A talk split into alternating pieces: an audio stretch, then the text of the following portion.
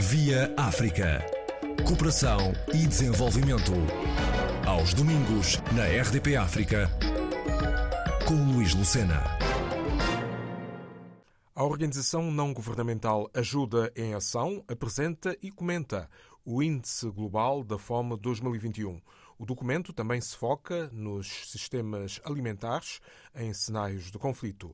Diretor Maio Rui Santos. Quais são os pontos mais importantes deste relatório, deste índice global da fome? Um deles, muito preocupante, é que a situação da fome mundial está, está-se a agravar. Portanto, está-se a agravar por diferentes razões, muito ligadas aos conflitos, conflitos que, estão, que são conflitos que estão, são longos, são conflitos que estão a atingir as populações mais vulneráveis, situações também agregadas a, às alterações climáticas, portanto, nas, nas zonas mais vulneráveis do mundo, as alterações climáticas elas atingem diretamente as produções agrícolas que vêm a atingir depois a produção de alimentos de onde as pessoas recolhem as suas refeições diariamente e das zonas mais vulneráveis que, de economias de subsistência quando acontece uma alteração climática muito significativa, como secas ou até episódios como tem acontecido de chuvas eh, torrenciais, eh, quando a economia de subsistência e se perde essa produção atinge diretamente a parte alimentar. E, por fim, também a situação do, da pandemia, do Covid, também, situação pandémica generalizada mundial, que veio a afetar muito diretamente as economias. As economias mais, digamos, mais resilientes, as economias acidentais, têm conseguido sobreviver, apesar de, de termos também problemas, mas o que é verdade é que em países onde as economias são muito frágeis, também esta situação da pandemia veio trazer um agravar enorme também da, da fome, porque as pessoas perderam os rendimentos básicos que tinham. Imagino os, os mercados que encerraram e das populações que viviam dos negócios, dos pequenos negócios que faziam nos mercados, até os mercados mais informais, quando perderam esse rendimento, veio a atingir a situação familiar muito diretamente. E, portanto, o relatório alerta muito para estas três, eh, estas três causas que têm provocado uma enorme evoluir e negativo da situação da fome mundial.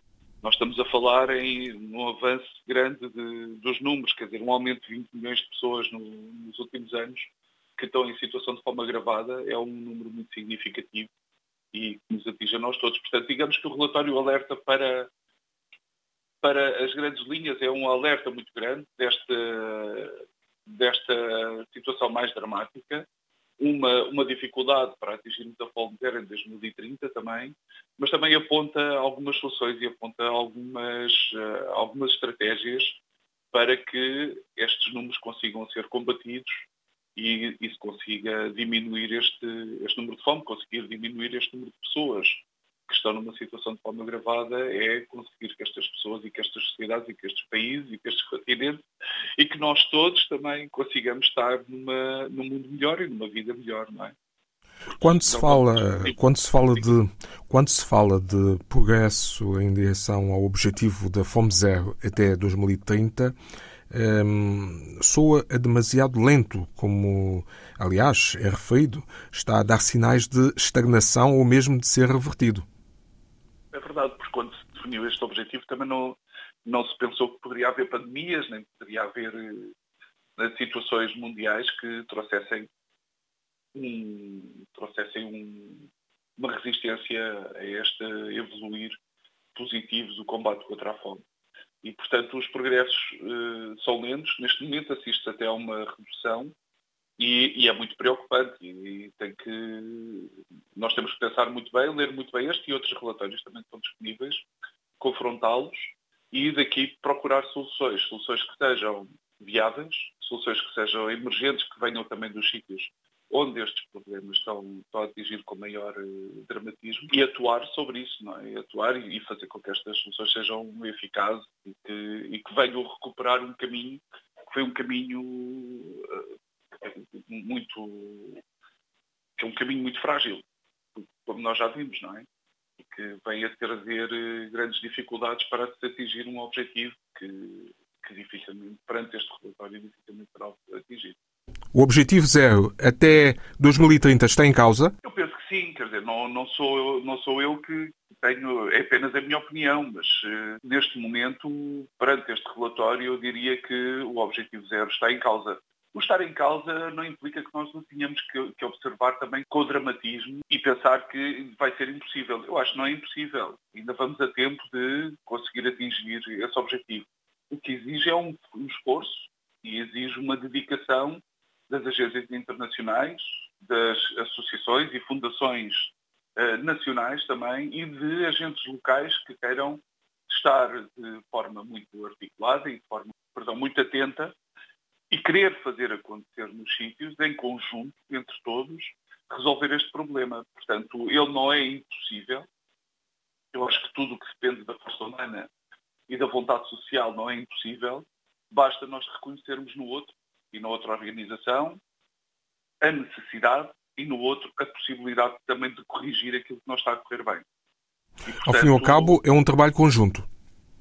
É um trabalho conjunto. O próprio, o próprio relatório uh, fala muito que uma das recomendações até que, que, diz é o trabalhar através de parcerias. Portanto, não há possibilidade de resolver esta situação se nós não pensarmos em fazer coisas em conjunto, trabalhar entre agências até que estão a atuar no terreno, encontrar as melhores soluções que estão a existir e que estão a ser aplicadas e multiplicá-las ver onde é que já foram criadas eh, estratégias que não resultaram para nós voltar a repetir também, mas sobretudo fazer isto em parceria, nenhuma organização conseguirá responder a este programa, a este problema de uma forma, mas fazê-lo com o suporte uns dos outros, com o know-how que foi adquirido até agora entre as, diferentes, entre as diferentes agências, mas sobretudo muito direcionado para as possibilidades e as necessidades que existem localmente.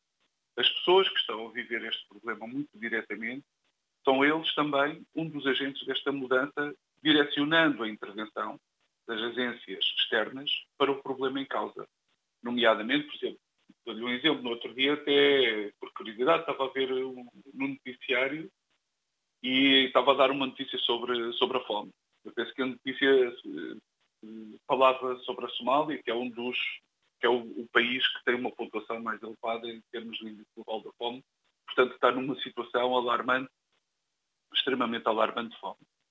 E dizia um dos, uh, um dos senhores que estava a ser entrevistado, dizia, não, nós precisamos de outras sementes, estas sementes já não servem para a nossa terra. Nós precisamos de sementes para plantar coisas que sejam possíveis de plantar nesta terra e sejam possíveis de, de germinar aqui, porque aquelas que nós temos já não têm essa capacidade dê-nos outras sementes, por favor. E, portanto, este pedido é um pedido que pode ser atendido, facilmente atendido, mas não é só dar as sementes também. Também no outro dia estava a ver outro programa que falava sobre a fome. Uma, uma das coisas que diziam que o problema global da fome seria um problema logístico, um problema de distribuição. Se nós falamos de fome, no dia a seguir também estamos a falar de produção de sustento alimentar, por exemplo.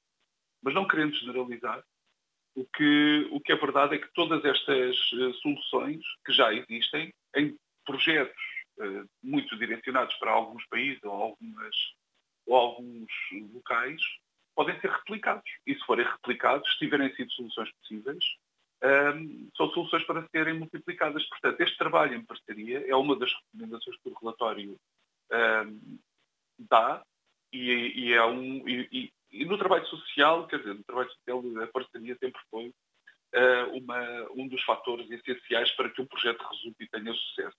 Quanto mais agências estiverem implicadas no interesse comum, mas agências também localmente e associações locais estiverem empenhadas nesta mudança, mais sucesso terá a solução encontrada. E, portanto, sozinho é impossível. Mário Rui Santos, diretor de programas da Ajuda em Ação, ONG portuguesa, já se tornou público o Índice Global da Fome 2021, uma situação sustentada pela combinação entre a crise climática, a pandemia Covid-19 e os conflitos violentos em certas regiões do mundo.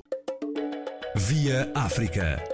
Cooperação e desenvolvimento aos domingos na RDP África com Luís Lucena.